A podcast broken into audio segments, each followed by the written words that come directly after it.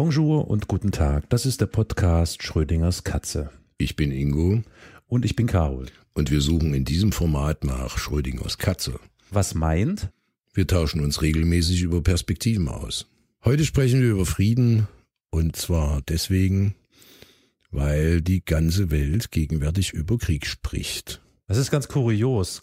Gegenwärtig spricht die ganze Welt über Krieg und das ist wirklich erschütternd. Also wir beziehen uns da jetzt auf die Geschehnisse in der Ukraine, den Angriff Russlands auf die Ukraine, aber darüber wollen wir vielleicht gar nicht konkret sprechen, sondern äh, interessanterweise war dieses Thema Frieden bei uns schon eine ganze Weile auf der To-Do-Liste, dass wir dieses Thema besprechen. Da war das noch gar nicht so akut, ob schon es eigentlich ja schon immer diesen Konflikt konkret jetzt hier gegeben hat, ja. Also der dreute ja immer irgendwie, nur dass er jetzt eben in den letzten Tagen und, und Stunden und Wochen immer mehr zugenommen hat, bis eben zu dem Moment, als es da zu diesem Angriffskrieg Russlands auf die Ukraine gekommen ist.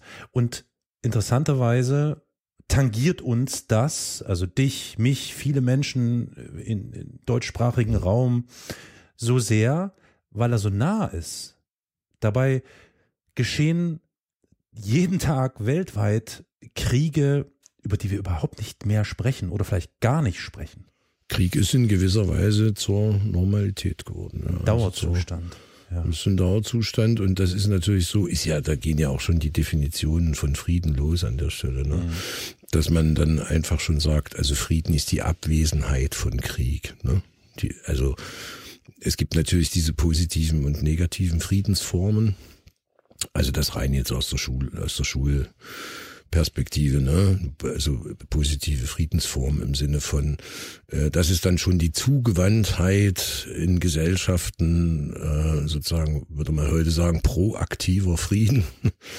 Und der grundlegende Frieden ist eigentlich die Abwesenheit des Konflikts, der ja auch schon als Dauerzustand betrachtet wird. Ne? Mhm.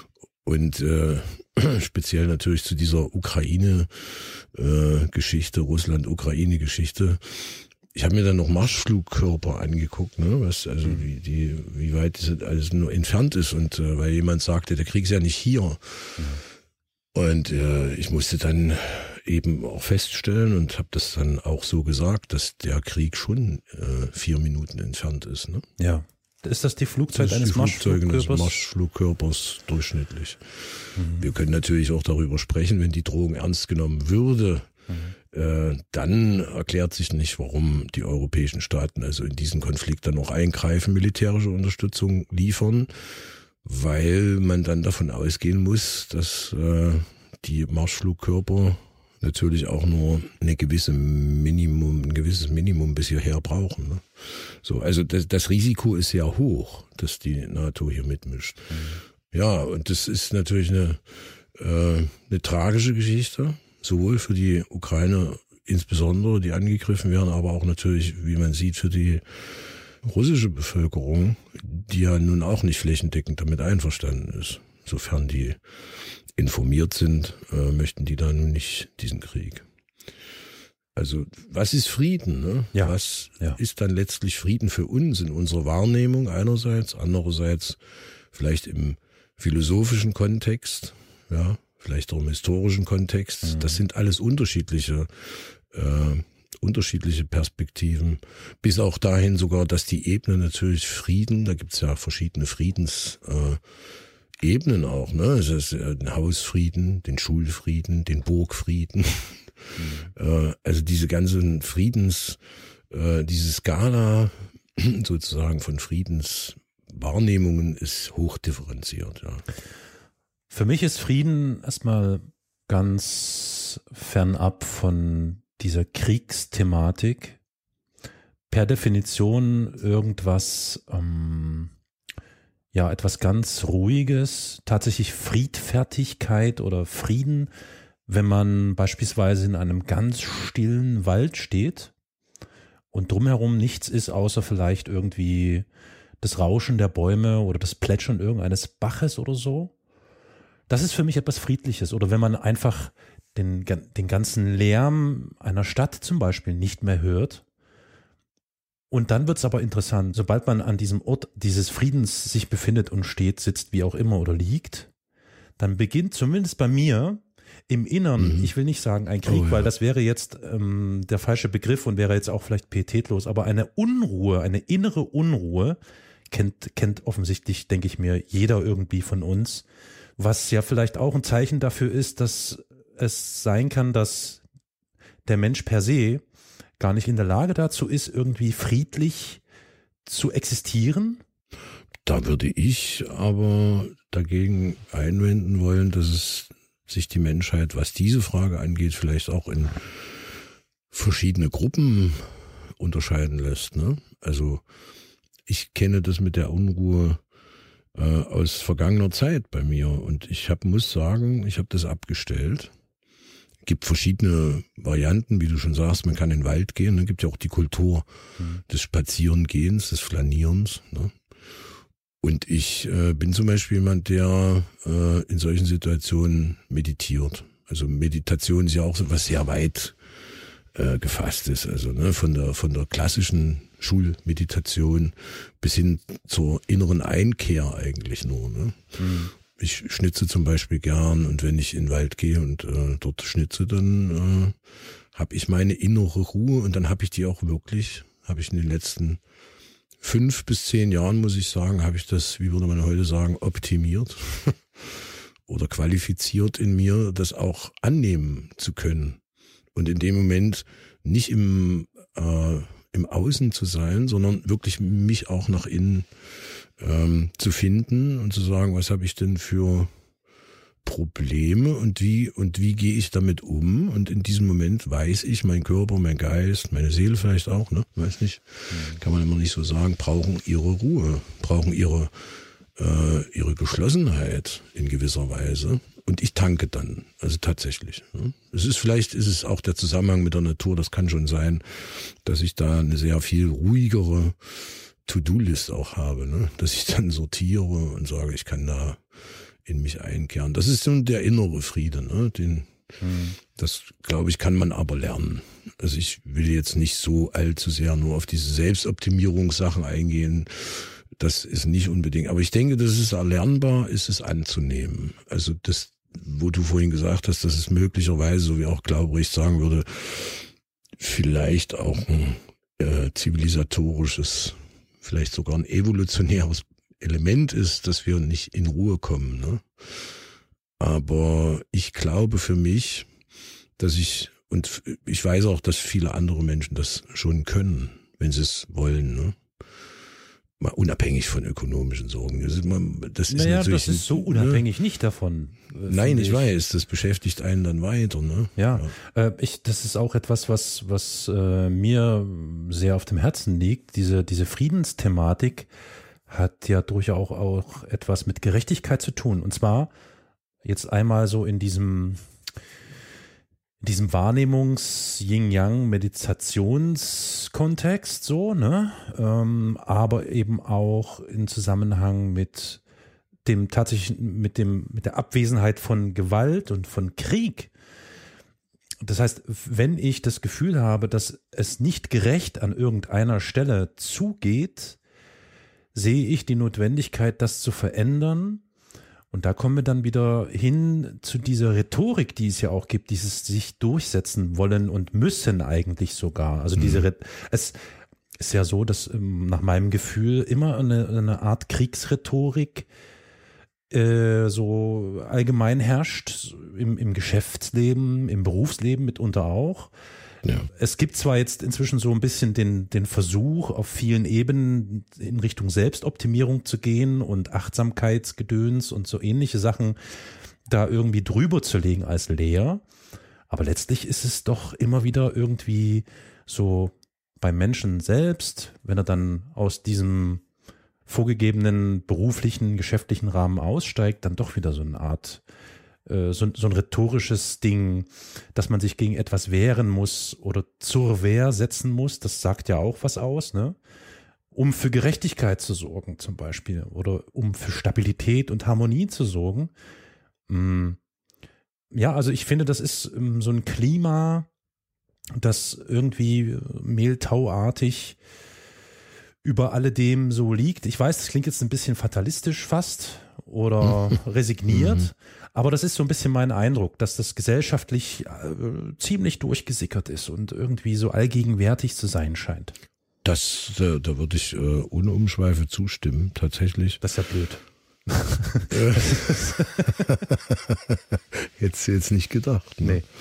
Nee. Äh, aber zustimmen an der Stelle, dass ich sage, das ist natürlich dafür sozusagen historische, äh, soziologische, ne, Wissen, also politikförmige Begründungen gibt. Ne? Also würde ich nicht ausschließen, beziehungsweise sogar sehr, äh, sehr fest einschließen, dass die verschiedenen Aspekte unserer Zivilisation, Leistungsgesellschaft, Ressourcenkriege, Ungerechtigkeit, äh, Gaps jeglicher Art, hm. Gender Gap, Digital Gap, äh, Reichtum, Armut, ne, dass das äh, zu einer äh, äußeren Bedrängnis auch führt. Ne? Also das ist, das ist unverkennbar. Ich, ich wollte vorhin auch nicht unbedingt, weil du sagst, auch Achtsamkeitsgedöns. Ne? Ich, ähm, es ist ja so, dass wir früher ja auch äh, vielleicht achtsam waren, da hat man das nur anders äh, genannt, das hieß dann Rücksicht. Ne? Und äh, auch, auch zu sich selber äh, gut zu sein. Es wird halt, es wird alles so überbetont. Ja? Und, äh, und das ist das, was mich äh, sozusagen an diesem ganzen Move auch stört, diese Überbetonung, weil das eigentlich das unser normales Verhalten wäre. Aber wir sind irgendwie ausgeklinkt worden aus diesem, aus dieser gesellschaftlichen Harmonie, vielleicht Harmonie. Ne? Es wird zum Beispiel in der in Marketingwissenschaften jeglicher Art, ne, so Kommunikationspsychologie, Unternehmenspsychologie und wie das nicht alles heißt, ja, wird sehr offen äh, auch darüber gesprochen, dass harmonische Systeme dumme Systeme sind. Mhm. Ne? Und das, da, darin besteht natürlich eine Gefahr, wenn ich das sozusagen immer frame, also wenn das Framing immer da ist, dass ich sage, ja Leute, ihr müsst nach vorne, nach vorne, nach vorne, Wachstum, Fortschritt, wobei ich hier überhaupt nicht gegen Fortschritt und technologischen Fortschritt sowieso nicht bin. Aber wenn ich natürlich äh, diesen ökonomischen Drang äh, hier, hier muss ich sagen, Homo economicus, ne, ein Teil des Menschen, ähm, ist ja auch schon behandelt worden. Ne? Und äh, wenn ich sozusagen diesen ökonomischen Drang immer wieder äh, in den Vordergrund spiele und das über Jahre und die Menschen immer mehr abhängig werden müssen davon auch, weil die Kosten ja auch steigen, das ja, da fängt das ja an, dieses sogenannte Hamsterrad. Äh, und dann über Jahre diese Entschleunigungsbewegung dagegen stellst ne? und siehst, was die eigentlich äh, sehr wenig erreicht haben. ne? Weil, weil im Ergebnis äh, ist, hat die Geschwindigkeit noch mehr zugenommen. Ne? Die Automatisierung treibt auch die Geschwindigkeit der Menschen voran.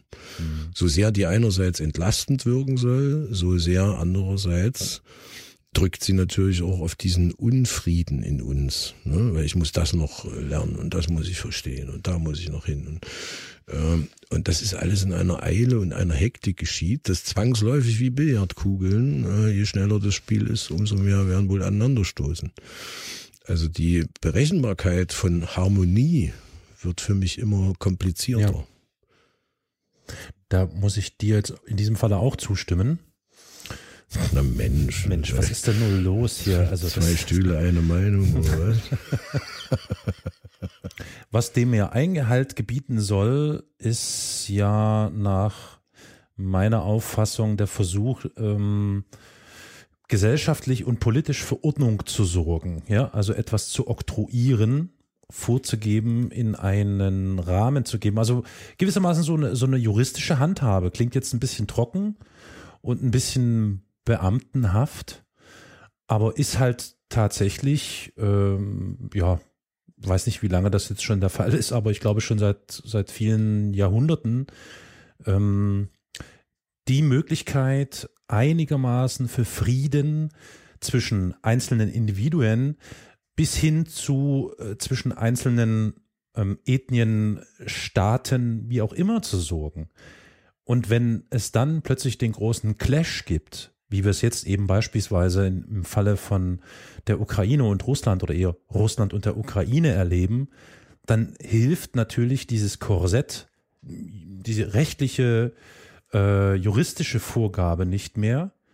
Und alle stehen am Rand und sehen zu und wissen sich in diesem Falle irgendwie gar nicht zu helfen, damit umzugehen, hm. was ja eigentlich auch für den Zustand spricht, in dem wir uns äh, vermeintlich befunden haben, diesen sogenannten Friedenszustand. Naja, zum Beispiel eben auch der, der soziale Friede, also untereinander verschiedene Bevölkerungsgruppen, die befriedet werden müssen, hm. aufgrund einer hochdifferenzierten Gesellschaft natürlich auch äh, enorm kompliziert, ja? also diesen, diesen äh, finanziellen Gap aushalten zu können. Ne? Ja. Also man, man hat ja zum Beispiel Freundeskreise, ne? die einen reicher, die anderen ärmer. Und das muss alles irgendwie kompensiert werden. Und das ist schwer. Ich glaube, da hat die Psyche den ganzen Tag auch zu tun, um diesen Ausgleich herzustellen, was ja wiederum eine Anspannung ist. Ne? Religiöser Friede. Auch sowas. Mhm. was ist religiöser Friede? Das interessante Aspekt. Was ist religiöser Friede? Ja, sprich erst mal zu Ende. Naja, religiöser Friede ist, ist ja eigentlich nur, dass die Religionen untereinander sozusagen friedlich sind, wenn man es jetzt nicht vom Inneren betrachtet. Ne? Aber dann müsste man schon wieder anschließen und fragen, was sind dann Religionen? Und ja, das Thema haben wir, das haben wir auch auf der To-Do-Liste. Ne? Also dem werden mhm. wir uns sicher auch bei Gelegenheit widmen. Äh, religiöse Friede, da möchte ich nochmal ganz kurz äh, einhaken. Finde ich nämlich einen ganz interessanten Aspekt, gerade jetzt im Hinblick auf die äh, Kriegsgeschehnisse da in der Ukraine.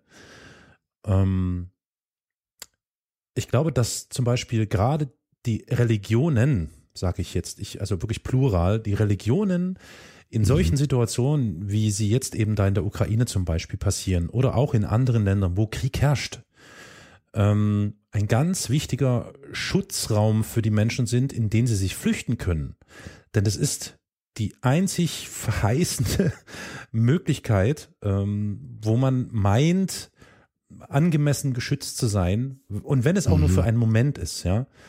Das finde ich auch ganz interessant. Ähm, ich kann mir sehr gut vorstellen, dass im Zuge dieser bedrückenden Situation, also ne, wir müssen ja dazu sagen, wenn wir jetzt hier in Deutschland sitzen, dann ist das für uns eine bedrückende Situation in, keine Ahnung, sechs, sieben, achthundert Kilometer entfernten Ukraine herrscht Krieg das ist uns viel näher als ein Krieg zum Beispiel in Syrien oder wenn Krieg in irgendeinem der vielen afrikanischen Ländern stattfindet. Das ist, das ist egal, da redet kein Mensch darüber. Vielleicht ist es uns nicht egal, aber es geht schnell wieder vorbei.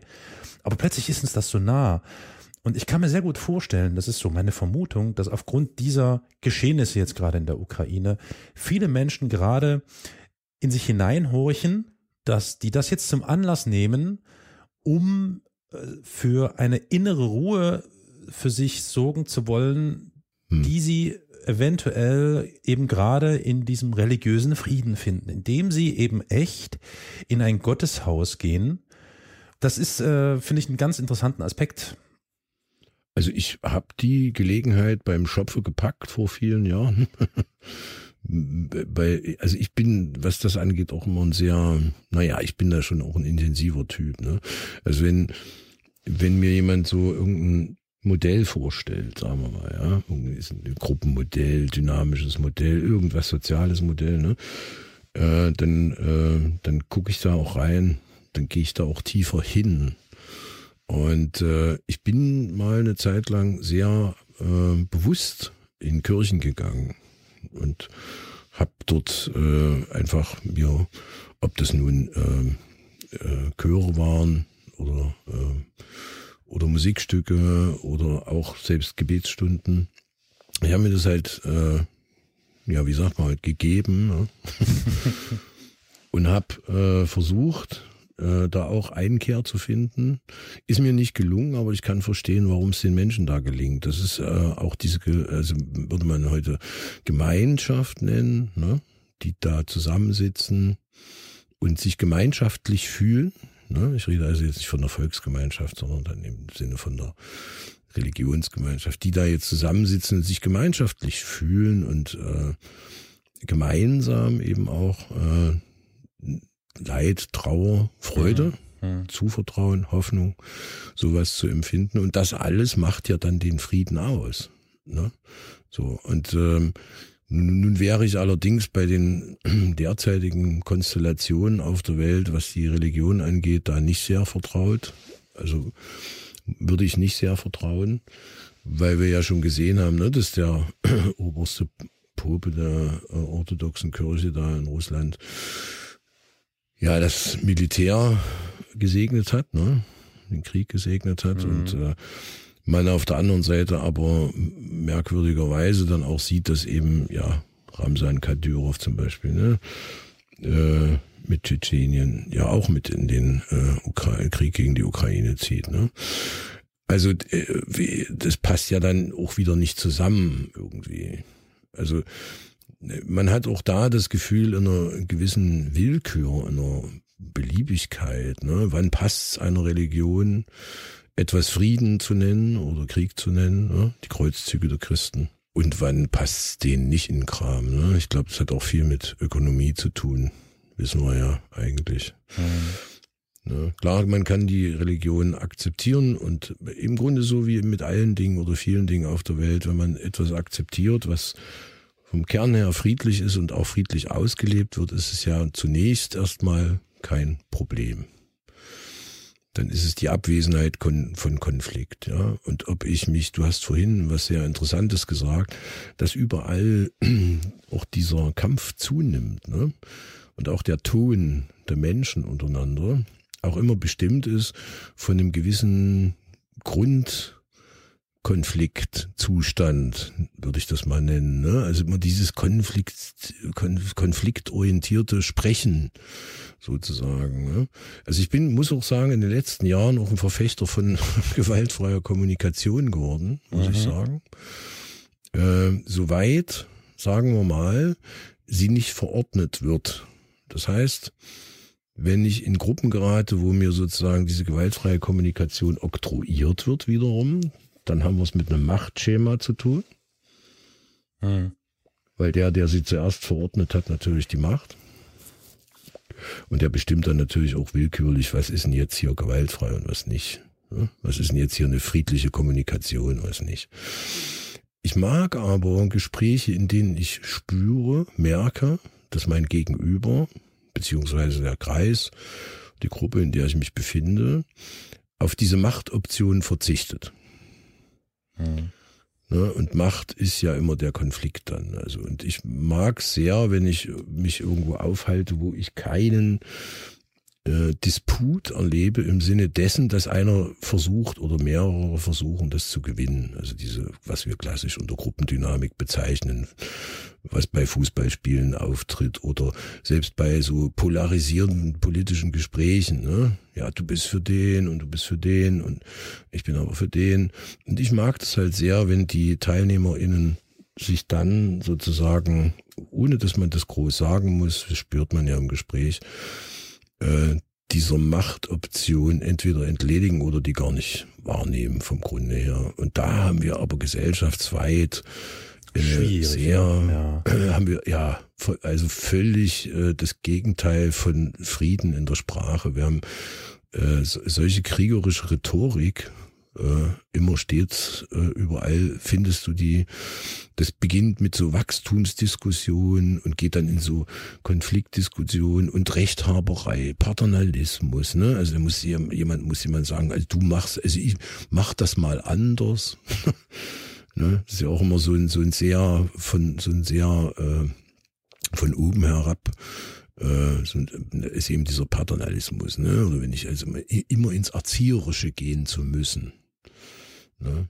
Aber vielleicht bin ich da auch zu sehr auf dieser Stirner-Ebene, äh, weil ich mag das sehr sozusagen mir klar zu machen, dass manche Sachen ja nicht meine Sachen sind. Ne? Also wenn Leute Sachen, Dinge tun in ihrem Leben und damit vielleicht hm, äh, aus meiner Sicht einen Fehler begehen, muss ich denen das ja nicht gleich äh, sozusagen draufsemmeln. Ne? Das kann ich ja, kann ich ja auch lassen kann auch sagen, mach du deins, ich mach meins. Hm. Jetzt mal eine, äh, eine utopische Überlegung. Die ist ähm, äh, jetzt vielleicht nicht ganz so utopisch und vor allem überhaupt nicht neu.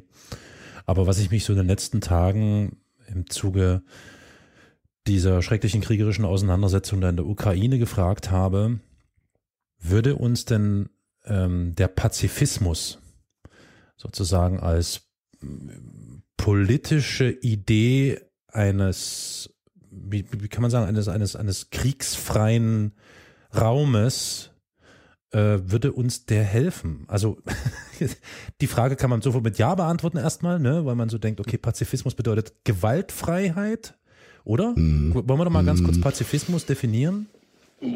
Pazifismus ist zunächst erstmal Waffenfreiheit, ne? Konflikte ohne Gewalt zu lösen. Oh, ohne ja. Gewalt, ja. Hm. Das wäre ja schon fast so die diplomatische Konfliktlösungsebene. Naja, gut, die Frage ist, was, ja, okay, gut, stimmt. Okay, wenn Pazifismus sich nur auf Waffen bezieht, dann ja, aber was sind dann Waffen, ne? Hm. Wäre jetzt meine Frage gewesen oder der nächste naja, Gedanke. das ist das, das ist ja so ähnlich wie in der Gesellschaft immer die Diskussion über Gewalt. Äh, da wird ja psychische Gewalt weitgehend äh, ausgeklammert. Ja, das ne? stimmt, ja, durchaus. So, ja. Da, da redet man gar nicht so groß drüber. Ne? Da, man sagt immer Gewalt und das ist, gilt erst, wenn einer die Keule rausholt, dann ist es sozusagen Gewalt. Und das ist natürlich falsch. Also ob ich jetzt ähm, Pazifismus, ne, also im Grunde hergeleitet tatsächlich vom Frieden, klar. Mhm. Äh, ja, sie vermeidet bewaffnete Konflikte und lehnt Krieg also prinzipiell ein. Ich habe jetzt hier äh, geguckt nochmal, ne? Und äh, tatsächlich ist es so. Nun ist aber die Frage, da es ja den Pazifismus schon länger gibt, der ist ja nicht neu. Nee. Ähm, und äh, der ist auch nicht immer nur für die Zukunft gedacht, sondern der ist ja, ist ja eine Gegenwartsströmung. Nun ist aber die Frage, wenn es jetzt schon immer auch Menschen gegeben hat, die eben nicht pazifistisch sind, um mindestens das Gegenmaß aufzumachen, wie kann man diesen Menschen denn nun den Pazifismus äh, ja angewöhnen, oktroyieren, also da geht's schon wieder los. Ne? Oktroyieren ne? wird schon schwierig. Oktroyieren und Pazifismus ja, genau. ist so ein, ja. ja. Ja, aber wer wird es, wenn, also wenn der Mensch, der Mensch X, sagen wir mal, in seinem Grundgerüst gar nicht pazifistisch handeln möchte. Also wobei in jedem aber glaube ich, das ist wie mit bösartig sein. In jedem von uns sind ja die Anteile verschieden da. Also es gibt sicherlich nicht den unpazifistischen Menschen, wie es eben auch nicht den vollkommenen Pazifisten gibt. Hm. Das glaube ich nicht. Ich glaube, dass eben der Mensch in seiner äh, Vielfältigkeit und seiner Persönlichkeit äh, sowohl Pazifist als auch nicht Pazifist sein kann. Ne, wir alle kennen private Situationen, kennst du sicherlich auch, ne? private Situationen, in denen wir eben auch ausrasten. Und mhm. dann wenden wir auch Sprache als Mittel der Gewalt an. Ja, das, das würde ja aber immer noch in den Pazifismus äh, passen. ne? Naja, ja. Also zumindest per Definition würde es Per Definition, ja. Aber, da, aber damit hat er sich, hat sich also die Definition auch nicht verändert. Ne? Also, also das ist das Problem daran, dass ich Pazifismus dass ich Sprache als Mittel der Gewalt und des Konflikts ja auch sehen muss. Also, Gut, ja. Ne, würde ja. für mich kein, ähm, also ich sehe kein, ich sehe kaum eine Möglichkeit, äh, das weltweit in diesem Sinne jetzt vielleicht sagen wir so zu installieren, außer dass man da sozusagen vielleicht das Bösartigkeitsgehen. Ja, ja, gut. Deswegen sage ich ja, es ist eher eine Utopie, äh, ja, ja, weil natürlich ja, gehe ich nicht davon aus, dass es jemals gelingen würde, einen pazifistischen Staat oder so ähm, ins Leben zu rufen. Aber man muss da, da muss aber nochmal berücksichtigen, äh, es gibt ja tatsächlich auch pazifistische Religionen, ne? Es ist erstaunlich. erstaunlich das weiß ich gar nicht. Das sind die mit dem, mit dem Sieb auf dem Kopf, ne? Ja. Wir glauben, das ist ein Spaghetti-Monster. Ja, die Spaghetti-Monster. Äh, ja. Hat, das, hat das Weltall geschaffen. Mhm. Ja, Gut. So, also. Okay, von so, von so einer Religion spreche ich jetzt nicht. Also, wir wissen ja nun sehr wohl, dass weder äh, irgendwelche christlichen Religionen, auch nicht meines Wissens irgendwelche muslimischen Religionen, also in diesem Fall die muslimische Religion, also der Islam, ähm, selbst der Buddhismus ist nicht gewaltfrei, das wissen wir auch. Ja, beim Buddhismus wissen wir auch nicht, ob es eine Religion ist. Ne? Der Buddhismus ist. Na gut, das ist eine andere Frage. Müssen wir mal Gottesfreie Religion. Gut, ne? gut, okay. Äh, Nennen nennen wir es Konfession, nennen wir es Konfession. Ja, aber es gibt tatsächlich religiöse äh, Pazifisten. Das sind zum Beispiel die Quäker. Ja.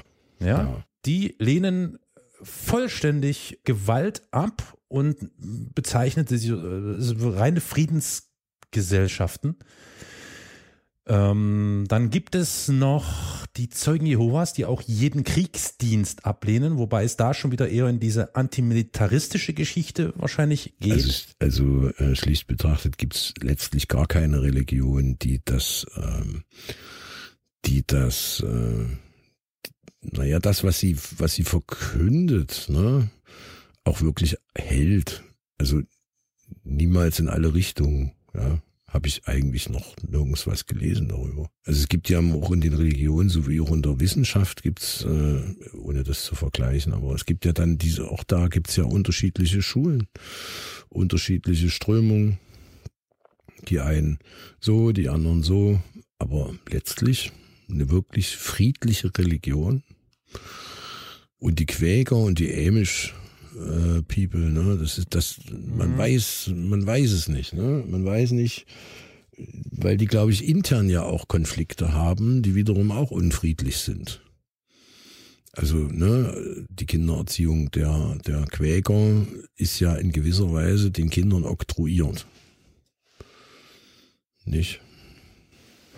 Kann ich jetzt so nicht bestätigen, weiß ich nicht. Ich kenne mich leider. Naja, es gab mal einen Satz von Bundesinnenminister Zimmermann, den hat Heinz Rudolf Kunze so schön zitiert in den 80ern, der hieß gewaltloser Widerstand ist Gewalt. Ach, das Ne, ist ja interessant, Satz, sehr äh, interessant. Dieser Mhm. In Innenminister Zimmermann damals rausgebracht, als die Leute sich auf die Straße gesetzt haben und gesagt haben, wir, haben, wir üben gewaltlosen Widerstand, in dem Sinne ziviler Ungehorsam, ja. Aber komplett ohne Gewalt gegen Dinge oder Menschen. Das heißt, ich mache einen Sitzstreik und das ist dann gewaltlos. Und dann ist es aus der Sicht dieses Innenministers Zimmermann also Gewalt gewesen. Ne? So um damit zu begründen, dass die Leute von der Straße weggeräumt werden oder inhaftiert werden oder so. Ne? Und ähm, die Frage ist, in solchen Gruppen, die ja doch sehr teilweise dogmatisch sind, also ich, ne, herrscht ja eine innere, eine innere äh, Gewalt. Da herrscht ja ein innerer, äh, erzwungener Frieden, ist das. Das nennt sich auch so. Das heißt auch erzwungener Frieden ist in dem Sinne Negativfrieden. Ne, das kennst du so, wenn du so äh, in so Gruppen sitzt und redest und plötzlich sagst du was und dann ist es falsch und du wunderst dich, warum es falsch ist und plötzlich merkst du, die anderen sind alle irgendwie anderer Meinung gerade. Ne? Auch da richtet sich Frieden sozusagen nach irgendwelchen dogmatischen, teilweise sogar Mehrheitsprinzipien. Ne? Was ist jetzt hier der anerkannte Frieden und was ist der nicht anerkannte Teil von Gesprächen oder Gruppen? Und deswegen bezeichne ich also so auch Religionsgemeinschaften grundsätzlich, weil sich das Kind im Alter von zwei, drei Jahren das ja nicht aussuchen kann, wirklich. Ne? Hm. Das ginge sozusagen nur in einer echten, freien Beziehung. Äh, aber ansonsten, sobald das eine Gemeinschaft von Menschen ist, wird es schon wieder haarig, weil das Kind sich dieser Gemeinschaft ja zwangsläufig über einen längeren Zeitraum scheinbar vermeintlich gewaltlos anpasst. Hm. Naja, das beginnt halt sehr früh, das, das Gewaltlevel, ne? durch Erziehung zum Beispiel. Erziehung ist für mich eine Form von parentaler Gewalt. Ne? Die, die natürlich nicht böse gemeint ist, ist ja nicht böse gewollt, nicht zumindest nicht, meistens nicht. Ne? Ja doch, meistens eher schon. Aber selbst in den Teilen, wo es nicht böse gewollt ist, ist es letztlich äh, ja, eine, eine, Überelterlichung, ja? also weil die Einstellung der Eltern müssen übertragen werden. Auch hier hast du wieder Traditionen, die den Frieden, den eigentlich inneren Frieden, und jetzt gehen wir ganz ins Persönliche, würde ich sagen, was ist denn sozusagen für zum Beispiel ein Kind, was sich über die Definition noch gar nicht klar ist? Ne? Also wir haben jetzt hier so die Klarheit, Definition, Erfahrung, Weltgeschehen und so weiter. Aber was ist jetzt für ein dreijähriges Kind zum Beispiel Frieden? Wie ist da die Empfindung? Mhm. Und dann ne, kommen die Eltern und sagen, du musst das und dies und jenes und dann musst du lernen und dann musst du hier zur Schule und das muss früh um sechs passieren und wenn nicht, dann kommt Gewalt. ja, dann ist ja mal in Deutschland so geregelt, dass der Staat die Gewalt an die Eltern abgibt, Staatsgewalt sozusagen, Schulpflicht.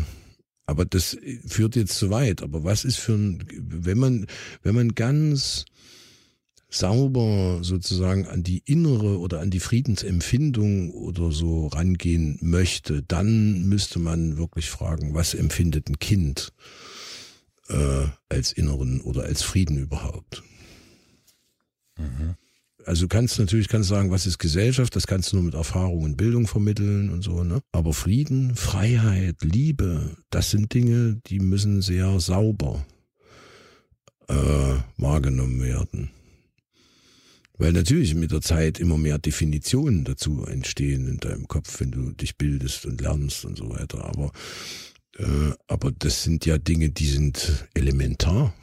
Frieden, Freiheit. Ja, die sind elementar. Und nun überlege ich gerade, weil ich merke, wir drehen uns wahrscheinlich im Kreis, aber das wird sich bei dem Thema gar nicht anders machen lassen. Ja, ich stimme dir zu, auf der individuellen Ebene ist es ganz wichtig und elementar, vermitteln zu können, was Frieden bedeuten kann, soll für ein Kind und auch selbst das begreifen zu können. Dasselbe gilt, glaube ich, auf der individuellen Ebene eigentlich auch schon dann für heranwachsende oder eben wirklich erwachsene Menschen. Also für, nicht nur für Kinder.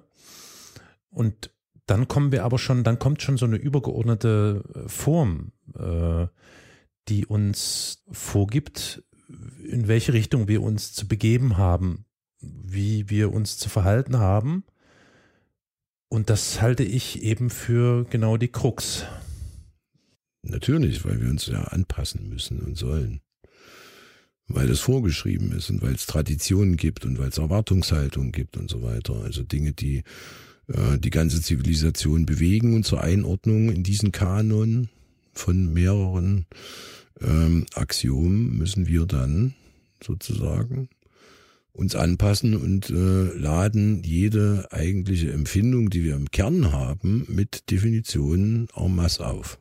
Richtig. Und hinzu kommt dann noch, also wir haben einerseits vorhin von der Rhetorik gesprochen, die hm, gefühlt nach meiner und vielleicht auch nach deiner Wahrnehmung irgendwie schon aggressiv erscheint oder konfliktträchtig ist. Aber im Gegensatz dazu gibt es ja dann die Vorgaben, den, den Rahmen, dass möglichst gewaltfrei agiert werden soll, dass man friedfertig agieren soll. Und das geht ja höher, im, weite, viele Ebene höher, dass der Friedensbegriff dann so über alles drüber gehängt wird. Paradebeispiel ist das äh, Konstrukt Europa, ja, oder Europäische Union mit dem Friedensgedanken ja, okay, ich weiß, jetzt Geschichte und so, ne, ist klar, da ging es ursächlich nicht um Frieden, sondern erstmal nur um rein monetäre, wirtschaftliche, ökonomische Angelegenheiten, aber damit im Verbund eben dann doch zwingend Frieden, weil mhm. der Austausch miteinander, der ökonomische Austausch, der, die finanziellen Abhängigkeiten, die geschaffen wurden, haben dann letztlich zwangsweise für Frieden gesorgt. So. Mhm. Und das steht ja über allem. Und nun stehen wir hier mitten in Europa und mitten in Europa, ein paar Kilometer weiter, ist da mit Verlaub irgendeiner, der eine paranoide Idee von irgendwas hat, was wir alle wahrscheinlich nicht wissen und begreifen können und scheißt darauf. So, und schon bricht alles zusammen. Das Konstrukt, das, weil wir stehen plötzlich vor diesem Schutthaufen, obwohl der uns nicht direkt betrifft. Ne? Wir, also wir sind ja nun nicht direkt Betroffene von diesem Krieg, der da gerade stattfindet, ein paar hundert Kilometer weiter weg. Aber doch bricht das alles für uns zusammen und erscheint vollkommen weggeblasen. Ja, davon geht die Wirtschaft schon seit langem aus in der sogenannten VUCA-Welt. Die VUCA-Welt? Die VUCA-Welt. Und in der VUCA-Welt, das ist sozusagen die Welt der Unsicherheit. Ne? Volatility, mhm, mh. Uncertainty, Uncertainty, also Unsicherheit, mhm. Complexity und äh, Ambiguity, also Mehrdeutigkeit. Und die Ökonomie hat erstaunlicherweise schon viel, viel länger als die Politik es verstanden haben, die das auch, aber zugegeben haben die das nicht, hat die ökonomische Welt spricht schon länger davon, dass die Welt immer unsicherer wird und wir wissen das ja auch und wir empfinden das ja auch. So, ne?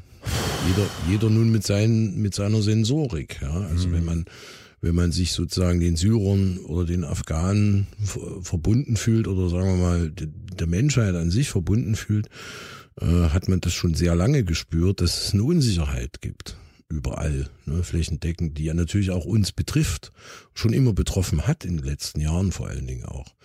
Also wenn man dann immer von 70 Jahren Frieden spricht, ne, dann weiß ich immer nicht genau, was da gemeint ist. Also wenn wir es mal auf die Spitze treiben, hat ja Putin seine Empfindung von Frieden in Russland auch. Hm. Er möchte Frieden in Russland und äh, strengt, das wäre jetzt nur eine Vermutung, dazu den äußeren Krieg eben an. Ne? Diese These. Äh, auf der anderen Seite sagen wir Europäer, ja jetzt äh, ist der Frieden in Gefahr, aber der war schon die ganze Zeit in Gefahr, in dem Moment, wo wir sozusagen Schiffe versenken, ne? also Boote versenken, äh, an der griechischen Küste. Da, ja. da gibt es schon lange keinen Frieden mehr. Das ist so. Und der Krieg wird nicht von außen hierher getragen. Das ist falsch, sondern äh, wir bauen Zäune und Mauern und äh, wir, wir exportieren, especially sogar die Deutschen, wir exportieren unsere Art von, ich nenne es freundlich Bürokratie und meine aber was eigentlich ganz anderes leider. Ähm, exportieren wir einfach an unsere Außengrenzen und äh, reden also auch von unserem inneren Frieden. Was macht dann sozusagen Tavarisch Putin anders? Er greift nach außen an, aber das machen wir ja auch. Mhm. Nur auf der anderen europäischen Seite, sozusagen, oder im Süden. Ne? Also, ne, wir, also wir haben äh, die, die Briten so lange ge, ähm, gepiesackt, bis sie äh, den Brexit gespielt haben. Also das, das ist ein Wirtschaftskrieg zum Beispiel, das ist ein Wirtschaftsunfrieden, den wir da ständig produzieren. Machen wir ja auch. Der Kapitalismus besteht letztlich auch aus nichts anderem aus, als aus permanenten kleinen Unfrieden, hm. Die dann insgesamt auch zu großen Unfrieden heranwachsen. Wie man gesehen hat, als dann äh, die Amerikaner eben in Afghanistan einmarschiert sind. Ne? Das nennt sich dann zur Sicherung der dortigen Bevölkerung und so weiter. Das kennen wir ja alles, diese humanitären Aktionen, die dann gestartet werden, weil man da helfen muss. Mhm. Also wie ist die Perspektive vom Standpunkt des jeweiligen aus, der sie nun gerade anwendet? Und äh, möglicherweise befinden wir uns als Menschheit in so einem Definitionsstau. will ich das mal nennen. Ne, wir haben für alles mögliche Definitionen und Erklärungen und können natürlich immer nur in unsere historische Entwicklung zurückblicken und sagen, das ist passiert, also nennen wir das jetzt so, aber das äh, hat dann eben wahrscheinlich nicht so unbedingt die Gültigkeit. Das merken wir ja selber, wie oft sich Sprache für uns verändert, wie oft sich Diskussionen verändern, wie oft sich Thematiken verändern, politische Gemengelagen, Pole. Also, ne, wenn man, wenn man polarisierte Diskussionen hat, merkt man ja, oh, jetzt hat sich aber die Seite gedreht. Wo ist man dann da? Und so ist es mit Frieden ganz extrem, finde ich. Also, ne, der eine sagt, ich will Frieden und deswegen muss die NATO zurückweichen. Und die NATO sagt, wir wollten aber Frieden, deswegen sind wir sozusagen hingegangen. Ja. Äh, also, ne? Ja, es ist immer also, eine Frage der Perspektive, ja. Wo, wo genau, ist, herrscht genau. der Frieden? Hm? Ja, ja. Genau. Und das, und das geht bis ins kleine, persönliche, ja. möchte sagen, ins Private runter, äh, dass, dass Frieden auch zu so einer, kann auch zu so einer Art Egoismus verkommen. Ne? So. Aber das ist ja uns wahrscheinlich natürlich so gegeben.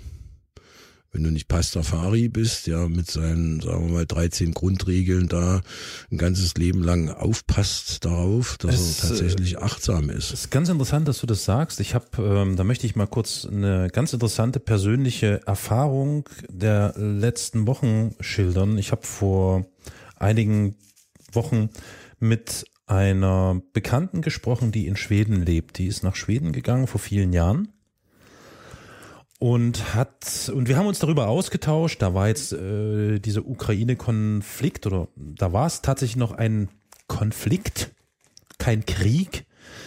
Ähm, aber wir haben uns so über über die Mentalität in diesem Falle der Schweden unterhalten und auch so generell über die skandinavische Mentalität.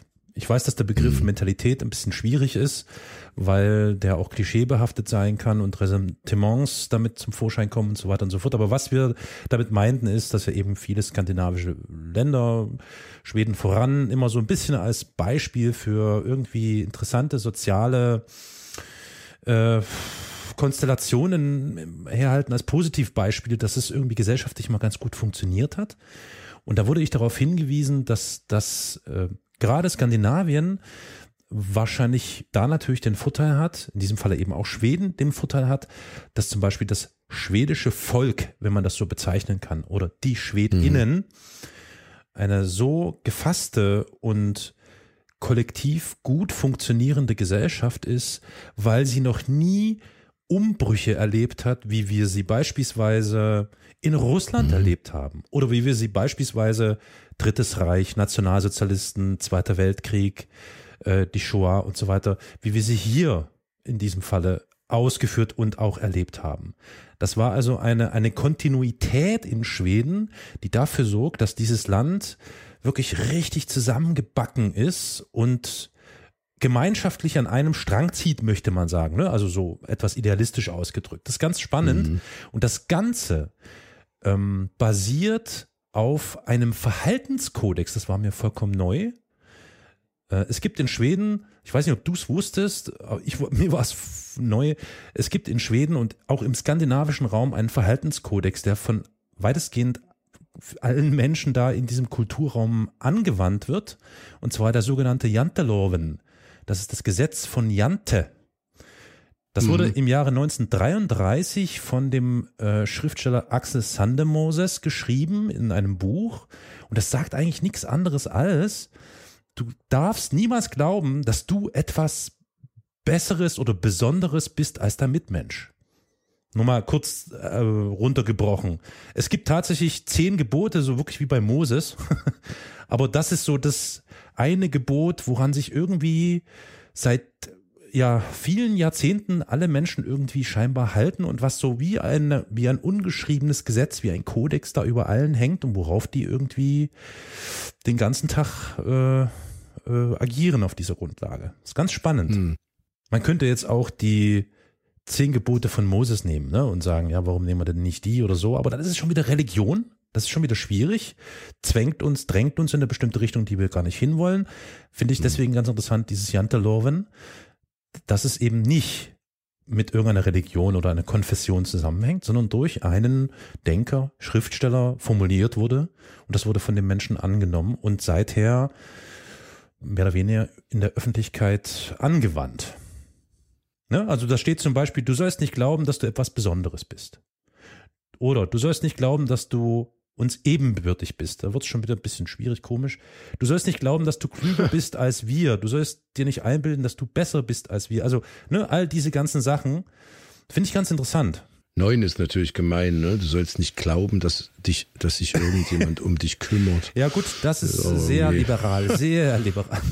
Das ist ja nicht mehr, ja. das ist ja fast wie im Buddhismus. Mhm, mhm. du bist allein, immer allein. Man ist immer so allein überall.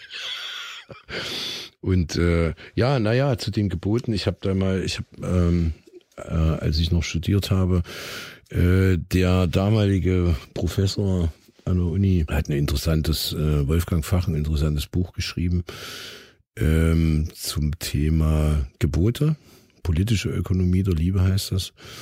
Und da werden unter anderem eben auch die Gebote invers behandelt, also invertiert. Mhm. Ähm, also du sollst nicht Ehe brechen sozusagen, ja. Oder, oder, ne, also, also achte deinen Nächsten oder liebe deinen Nächsten, ne?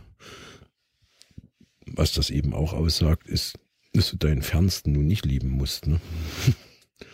Also diese invertierte Betrachtung, ja, und ich habe das, wenn ich das richtig verstanden habe, hier bei den Janteloven, dann ist das äh, auch eine Überspitzung, ein bisschen auch satirisch, ne? Ja, ja, sicher, sicher. Oder? Ja. Also klar, wenn die, wenn die sich an so an die guten Teile dieses Kodex halten, aber das haben wir ja in Deutschland auch, ne? Das, äh, das Grundgesetz? Nee, das ist nicht das Grundgesetz, das ist hier Ehre, ne? Ehre. Ehre. Ehre. Ehre. Ja. Ehre, ne? Ja gut, aber das ist, also, ja, hm, klar. Hm, hm. Dieses Ehrhafte, ne? Du bist ein Ehrenmann, ehrhaftes Verhalten und so. Aber wo beginnt das und wo hört das auf? In Amerika sind es die Hells Angels, ne? die darauf achten, dass in ihrer Umgebung nichts Schlimmes passiert. Also wo, wo beginnt's und wo hört's wieder auf? Auch hier wieder die Beliebigkeit. Ob das jetzt eine Mentalitätsfrage ist bei den Schweden, weiß ich nicht. Das Wetter ist da besser. Vielleicht liegt's auch am Wetter. Ne? Also ich, ich habe ja immer die These für mich so, dass der, der Deutsche kein friedlicher Mensch sein kann. Also in dem Klima hier. Kann, wir haben ja nur, ja. wir haben nur einen kurzen Sommer, ne? der Winter immer grau. Ne? Wir haben verhältnismäßig wenig Schnee im Vergleich zu den Ländern im Umfeld. Das heißt, wir haben niemals eine klare Jahreszeit so richtig. Ja, also ich glaube schon, dass Menschen je nach Region unterschiedlich da, wo sie leben, äh, andere äh, Gemütszustände haben und sich damit dann eben auch andere gesellschaftliche Konstellationen möglich machen lassen. Da es ja in ganz vielen Regionen der Welt Kriege gibt, halte ich das für eher äh, widerlegt. Hm.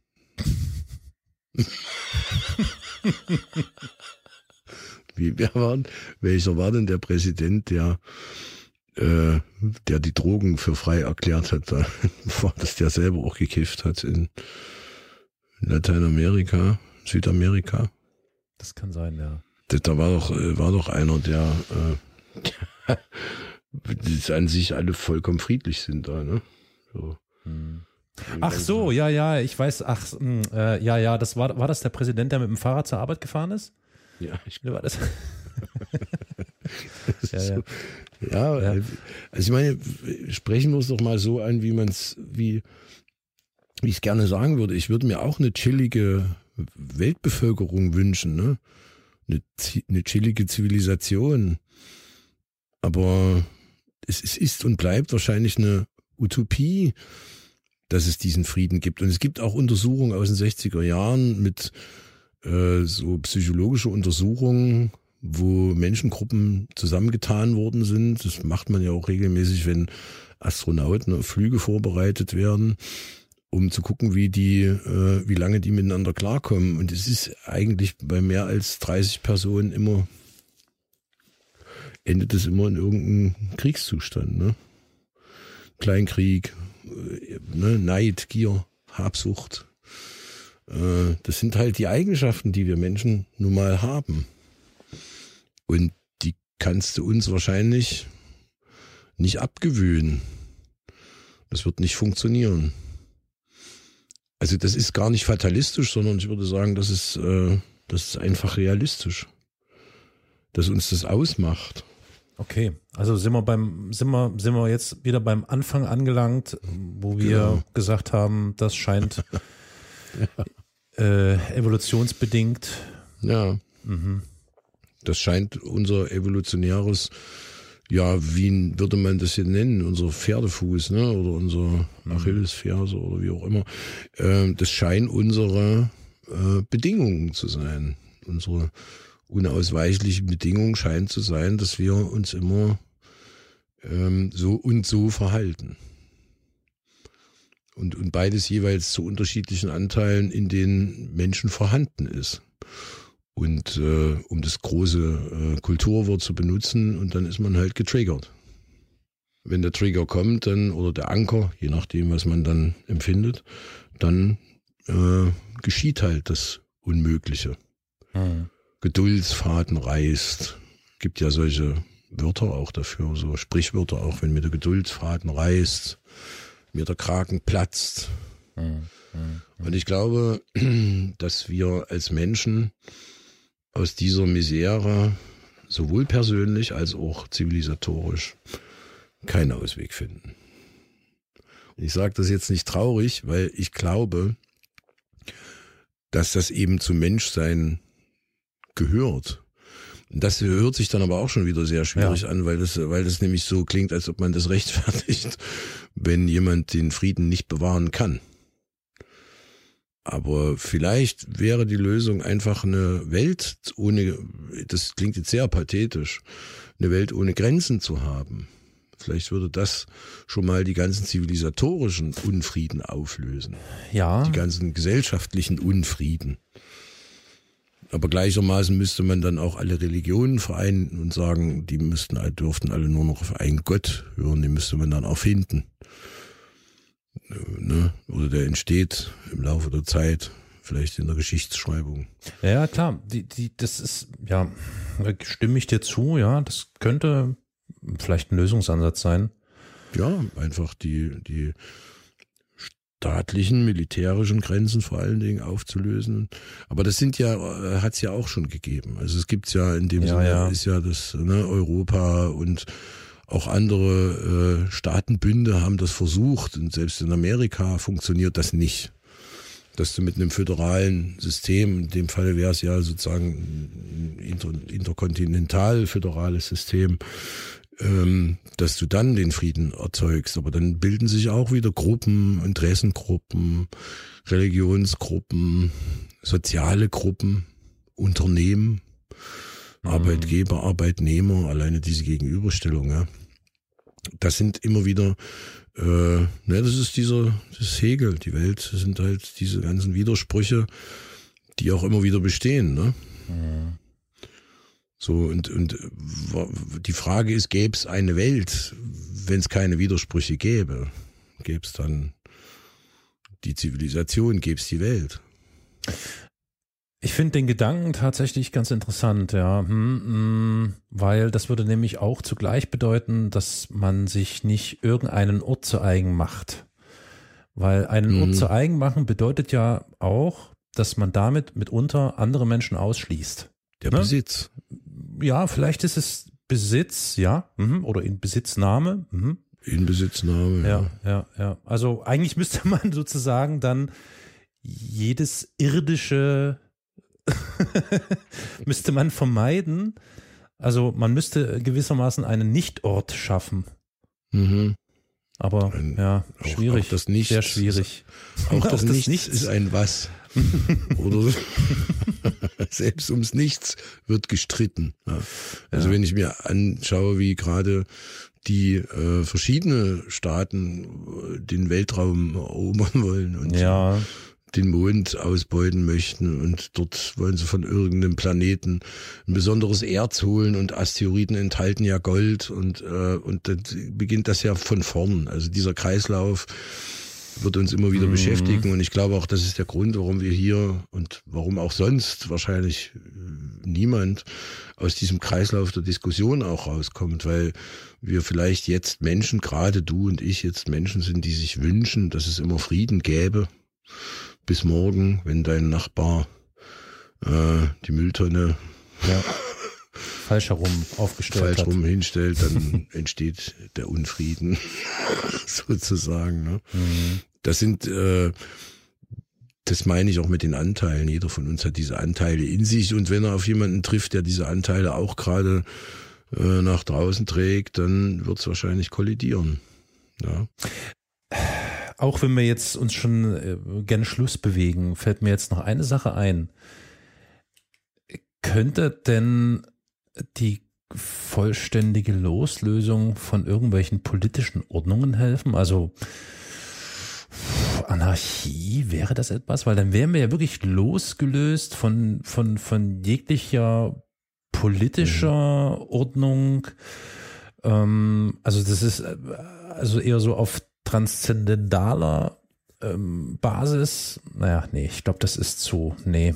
Nee. Ja, das ist ja schon Pastafari. Das ne? ist schon, ach, das ist Pastafari. Ach, Das sehr ist schon schön. Pastafari. Das ist Pastafari. Mhm. klar. Also das, der nimmt ja sozusagen die politische Ordnung schon gar nicht mehr ernst, mache ich ja auch nicht in dem Sinne. Mhm. Also die Anarchie ist aber ja nun auch, das weißt du ja auch, dass die Anarchie sind, die ist ja äh, belegt. Also es ist ja falsch konnotiert. Naja, gut, inzwischen. ja.